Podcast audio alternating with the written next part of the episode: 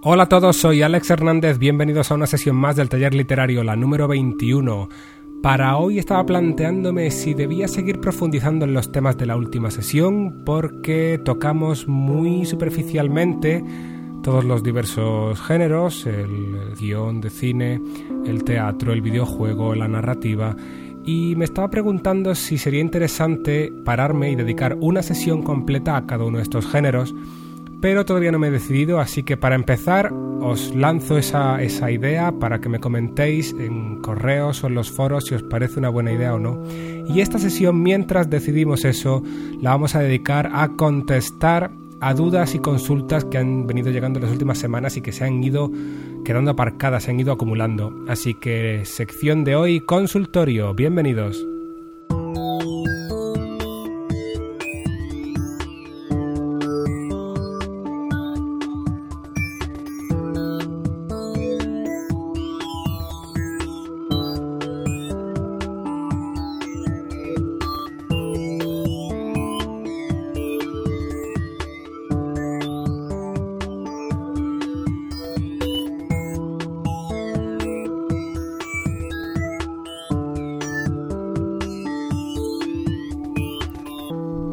Quienes hayáis escuchado la entrevista que colgué en el podcast que añadí al feed el otro día, os habréis dado cuenta de una sutil diferencia en mi forma de hablar, o no tan sutil quizá, y es que aunque yo normalmente tengo un fuerte acento andaluz, cuando grabo el podcast pues eh, intento hablar con un, con un acento más neutro, más castellano, que por suerte, bueno, en años haciendo teatro y radio y relacionándome con estudiantes extranjeros de español, pues he ido acostumbrándome a hablar con un poco más de, propiedad o de dicción cuando la situación lo requiere. La entrevista, sin embargo, con Dani, pues la situación era más distendida y hablé con mi, con mi acento normal. Ya habéis sido más de uno los que, los que me lo habéis remarcado. Incluso hay quien se preguntaba en los foros quién era ese suplente que me imitaba era yo.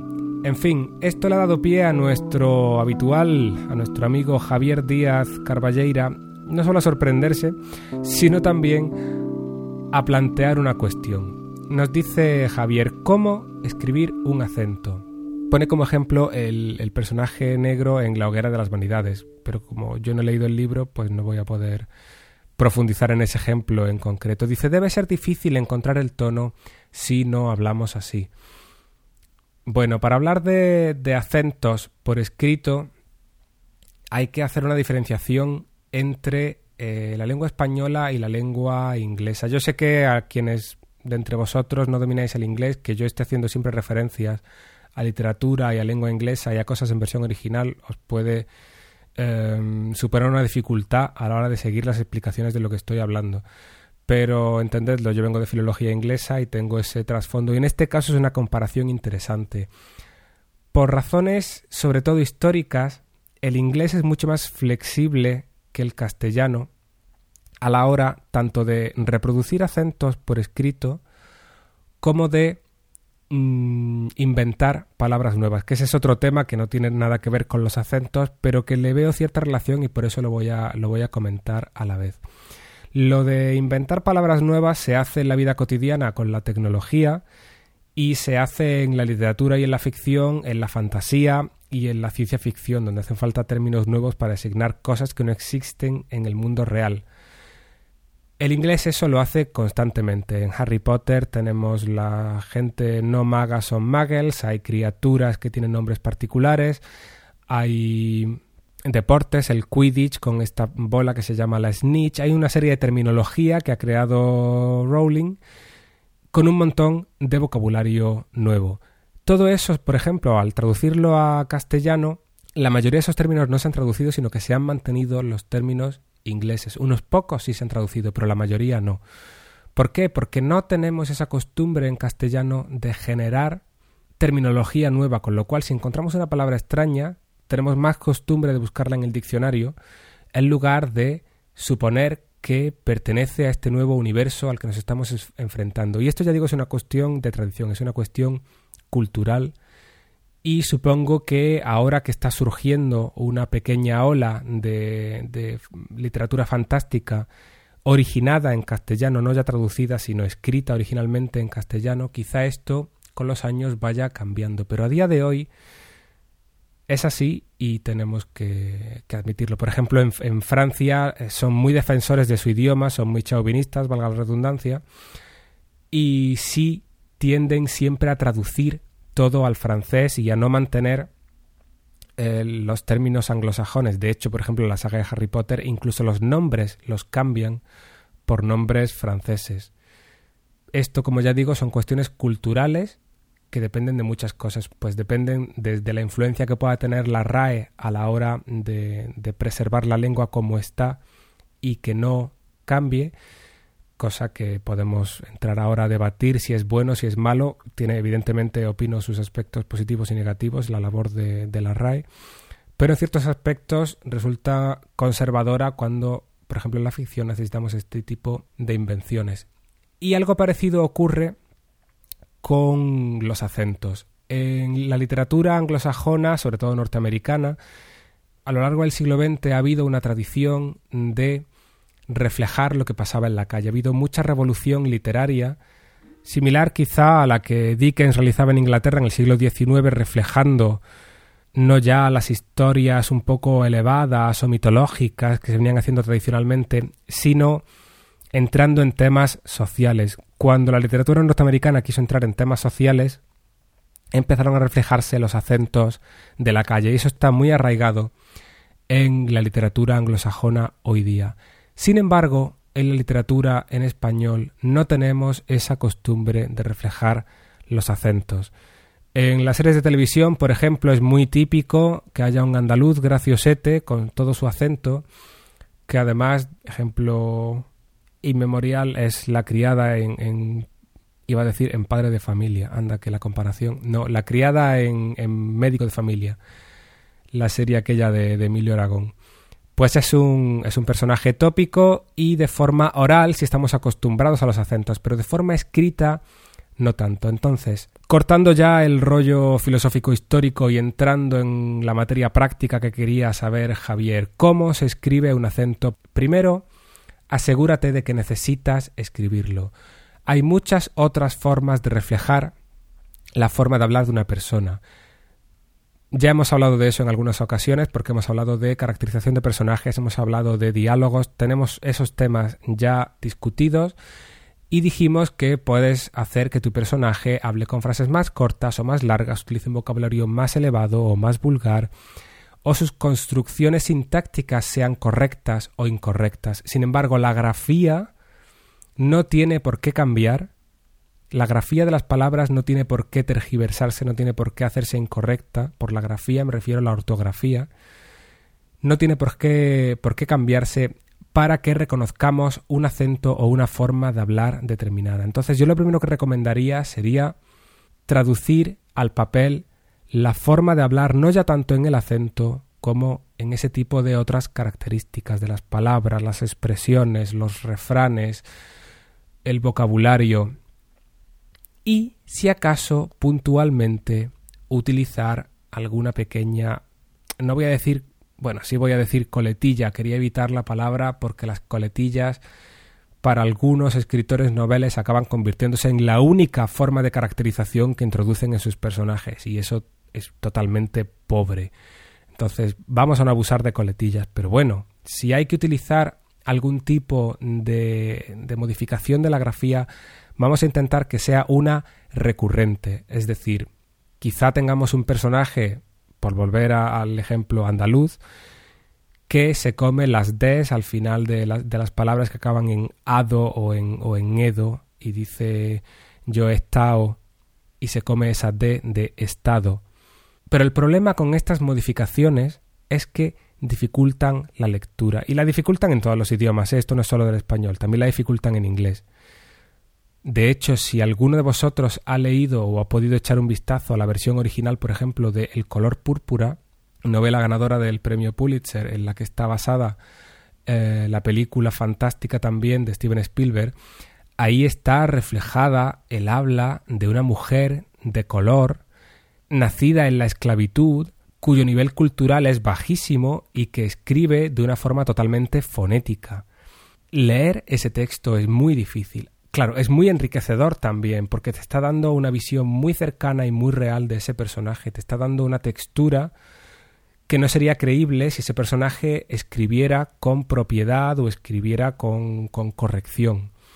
Entonces, lo primero que tenemos que tener en cuenta es que hacer este tipo de modificaciones es muy arriesgado. En sitios como el color púrpura funciona muy bien porque esa dificultad es consistente a lo largo de todo el texto, es decir, no tenemos a una diversidad de personajes, cada uno hablando con su propio acento y por tanto cada línea escrita con una grafía diferente. Eso haría la, lectura muy difícil. Así que debemos buscar un equilibrio entre reflejar el sonido que estamos buscando y facilitar la lectura.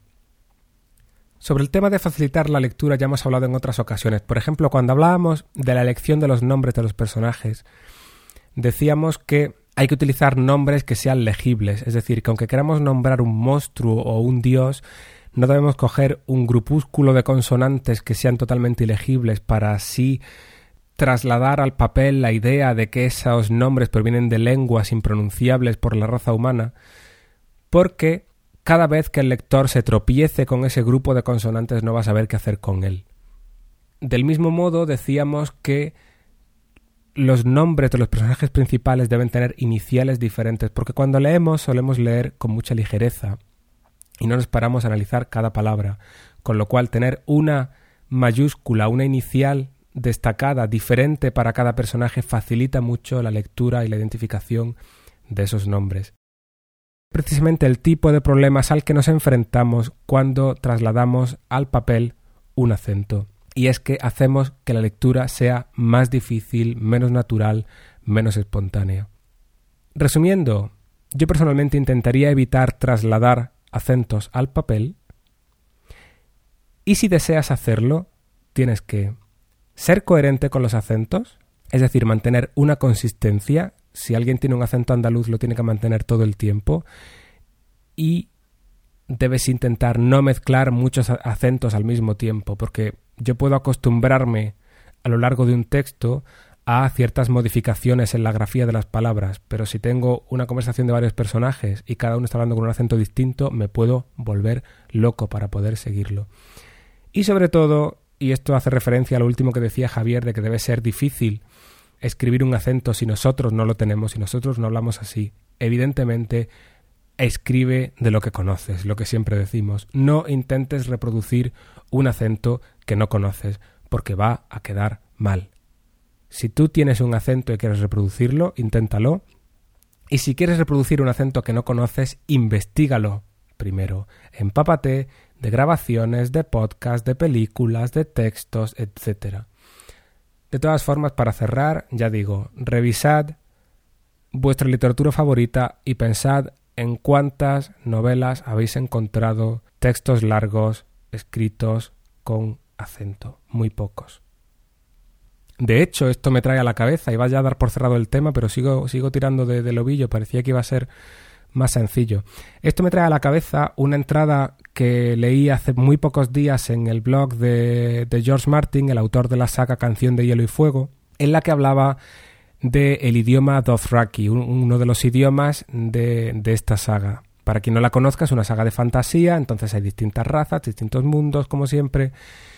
Y una de estas culturas, los Dothraki, si es que lo estoy pronunciando bien, que quizá lo estoy diciendo mal, perdonadme los fans, ellos tienen una lengua propia. George Martin explica que para la serie de televisión que se está haciendo ahora a partir de esta saga de novelas, tuvieron que crear el idioma porque va a aparecer gente en pantalla hablándolo. Ese idioma necesariamente va a tener que oírse porque lo van a utilizar todos los personajes que pertenezcan a este pueblo.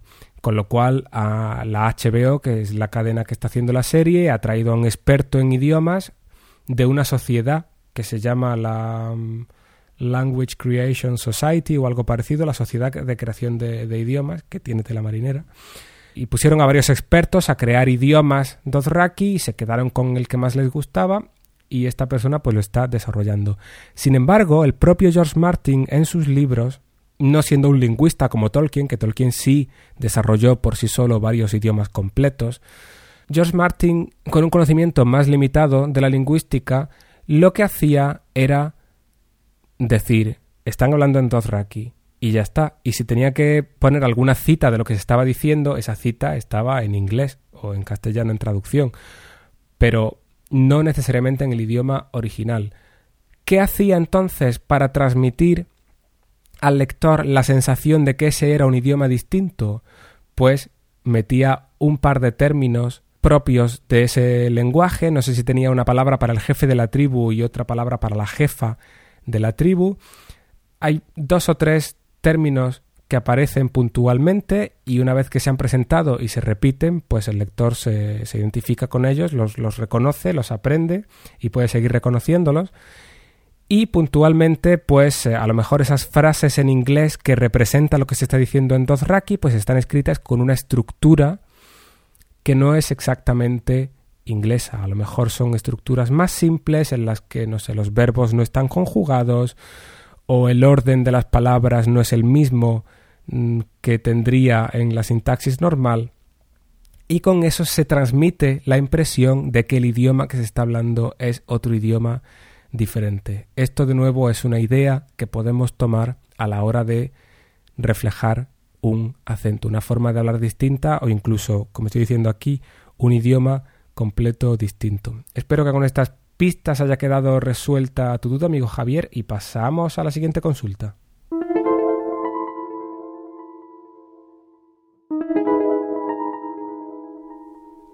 Nuestra amiga María José Barrios también nos mandó una consulta que dice así, lo de los diálogos me trae de cabeza. Ya sé que no tienen que dar información, para eso está el narrador. Vale. Entonces, ¿para qué sirven los diálogos? Has dicho que los diálogos sirven para hacer avanzar la historia. Me gustaría que me explicaras esto un poco más. ¿A qué te refieres? Esta es la consulta que nos envía María José. Bueno, llevas razón en parte de lo que dices, no llevas razón en parte de lo que dices y vamos a intentar aclarar esto un poquito más. Porque a veces digo las cosas, creo que quedan claras, pero está claro que no siempre me explico como debería. Vamos a entrar en materia. Los diálogos no tienen que dar información. Correcto. ¿Esto qué significa? Que los diálogos no deben estar ahí exclusivamente para dar información. Lógicamente, a lo largo de los diálogos es posible, es natural que el lector vaya adquiriendo información. Pero el problema está cuando utilizamos los diálogos, cuando los introducimos para transmitir información. Un ejemplo de esto es cuando están mm, dos investigadores hablando, el jefe de policía y el detective o lo que sea, y se dicen, como usted sabe, mi amigo tal, en la escena del crimen se encontró esto y lo otro, y ya descartamos no sé qué y no sé cuánto, y el otro le responde, sí, y como usted recordará también, la sospechosa fue la que nos dijo bla bla bla bla bla bla. Entonces, ¿por qué estas dos personas se están diciendo cosas que ya saben? para nada. Esa conversación no es real. Esa es una conversación que el autor ha utilizado para darle información al lector y solo al lector. Este tipo de diálogos son muy falsos y debemos intentar evitarlos. Dices a continuación en tu consulta, no tienen que dar información, para eso está el narrador. Pues tampoco. Depende mucho, esto claro está, del tipo de narrador que estemos utilizando. Un narrador omnisciente en tercera persona con un lector explícito, es decir, un narrador que tiene conciencia de estar contando una historia, sí puede reflexionar sobre las necesidades de información que tiene esa historia. ¿Me explico? Si tengo el, el narrador contando algo de forma consciente a alguien, entonces sí es lógico que en un momento dado haga una introducción de un nuevo personaje, de una nueva situación, de un nuevo lugar o de acontecimientos pasados, es decir, aparece alguien en escena y el narrador nos cuenta algo del trasfondo de esa persona para meternos en situación. Esto, como digo, tiene sentido con según qué tipo de narrador. Ahora bien, un narrador como pueda ser Caulfield de la novela El guardián entre el centeno de la que hablábamos hace muy poco, que es un poco más eh, casi flujo de conciencia, por decirlo así, son sus pensamientos y lo que le va pasando por la cabeza, pues no tendría ningún sentido que ese tipo de narrador se pusiera a darle explicaciones a nadie cuando se está contando la historia a sí mismo, la está repasando o reviviendo en su cabeza o contándola según la vive. Entonces me preguntaréis, y esto ya se sale de la consulta de María José, me preguntaréis, ¿y cómo le doy al lector la información? Bueno, se la damos mediante la exposición. No sé si hemos hablado ya antes de la exposición en el taller porque tengo esta mala memoria que tengo, pero hago el pequeño resumen. La exposición es el proceso por el que el autor le presenta al lector la información que necesita para entender la historia y poder avanzar en ella. La exposición es una de las partes más difíciles de escribir y quizá tengamos ocasión en otro momento de detenernos a ver cómo se hace esto. Yo personalmente tengo muchas dificultades con la exposición. Lo óptimo hoy día en la literatura contemporánea es que la exposición parezca casi inexistente. Y atención que dicho parezca, no sea casi inexistente. Es lógico que la exposición exista porque es necesario que cierta información llegue hasta los ojos de nuestro lector. Pero la exposición tiene que parecer inexistente en el sentido de que el lector no debe tener esa sensación de que le estamos dando datos con cucharilla para que los digiera y los tenga ahí listos para cuando sean necesarios. Entonces, la información debe darse en pequeñas dosis a través de las acciones de los personajes, de los comentarios del narrador, de los diálogos, un poquito de información a lo largo de todo nuestro texto. Pero vuelvo entonces a la consulta original de María José. ¿Para qué sirven los diálogos. Has dicho que los diálogos sirven para hacer avanzar la historia y me gustaría que explicaras esto un poco más. Bien, hemos dicho muchas veces que la historia es un conflicto de un personaje y la historia es ese personaje intentando resolver ese conflicto. También hemos dicho que incluso los secundarios e incluso los antagonistas tienen sus propios conflictos y al fin y al cabo cada uno es el héroe de su propia historia. Las historias se desarrollan a base de acciones. Nuestro protagonista lucha por resolver su conflicto tomando la determinación de realizar una acción, después otra, después otra, y en función de los resultados de sus acciones irá tomando nuevas decisiones e irá avanzando en esa historia. ¿En qué momento entra aquí el diálogo? El diálogo es necesario para nuestro personaje en el momento en que sus acciones necesitan de la interacción con otros personajes. Imaginemos, por poner uno de mis ejemplos tontos, que la historia es de un detective que tiene que resolver un caso. Ese es el conflicto. Hay un crimen, un misterio que hay que resolver. Una de las muchas cosas que tendrá que hacer este detective será interrogar sospechosos. Y aquí es donde el diálogo se vuelve necesario. Pero este diálogo no es hablar por hablar, ni es hablar para que el sospechoso en cuestión pueda darnos información a nosotros lectores sobre lo que estuvo pasando aquella noche. Ese diálogo debe utilizarlo el personaje para avanzar en su trama, es decir, debe sonsacar información. Dependiendo del personaje interrogado, puede que realmente la trama esté avanzando porque tanto el personaje protagonista, el, el detective, como el lector está adquiriendo información nueva sobre lo que realmente pasó y esa información permita que la historia avance porque le permitirá al detective dar nuevos pasos en su, investigación, acceder a nuevos lugares, acceder a nuevas pistas, acceder a nuevas personas. O puede que ese personaje que está siendo interrogado tenga una agenda propia, tenga sus propias intenciones. Entonces va a dar la información que le interese. Aquí tenemos un mini conflicto dentro de la historia, un mini conflicto dentro del conflicto principal. Tenemos a un detective queriendo sacar una información y a un personaje quizá queriendo ocultarla, quizá queriendo despistarle, quizá no teniendo ningún interés en el caso y simplemente queriendo seducir al detective, o quizá queriendo averiguar cualquier otra información sobre lo que ha dicho algún otro interrogado, etc. En definitiva, cuando dos personajes de ficción interaccionan y hablan, nunca van a estar hablando del tiempo y nunca van a estar comentando lo que han hecho el fin de semana. Cuando dos personajes de ficción interaccionan, están intentando conseguir algo.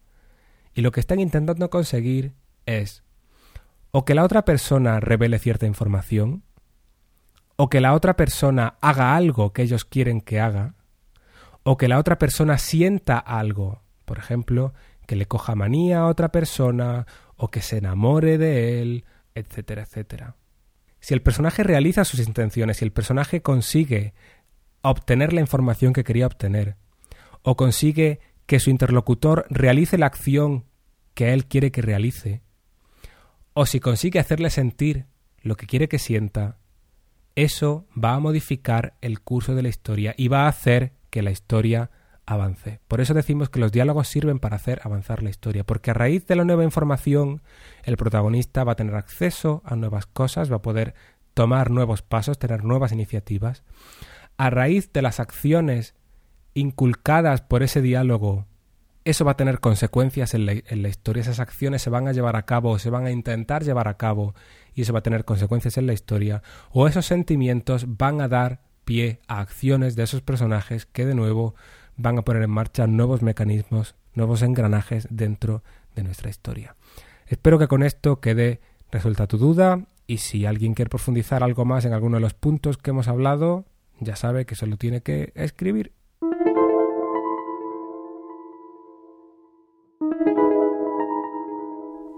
Bueno, mi plan inicial era contestar a unas cuantas consultas más, pero por un lado me he enrollado en estas más de lo previsto, como hago siempre, y por otro lado las consultas que veo que me quedan pendientes son para tratarlas en profundidad, porque son bastante, bastante complejas. Tenemos una consulta pendiente de Raúl Buñuel, otra de Chema y otra de David García.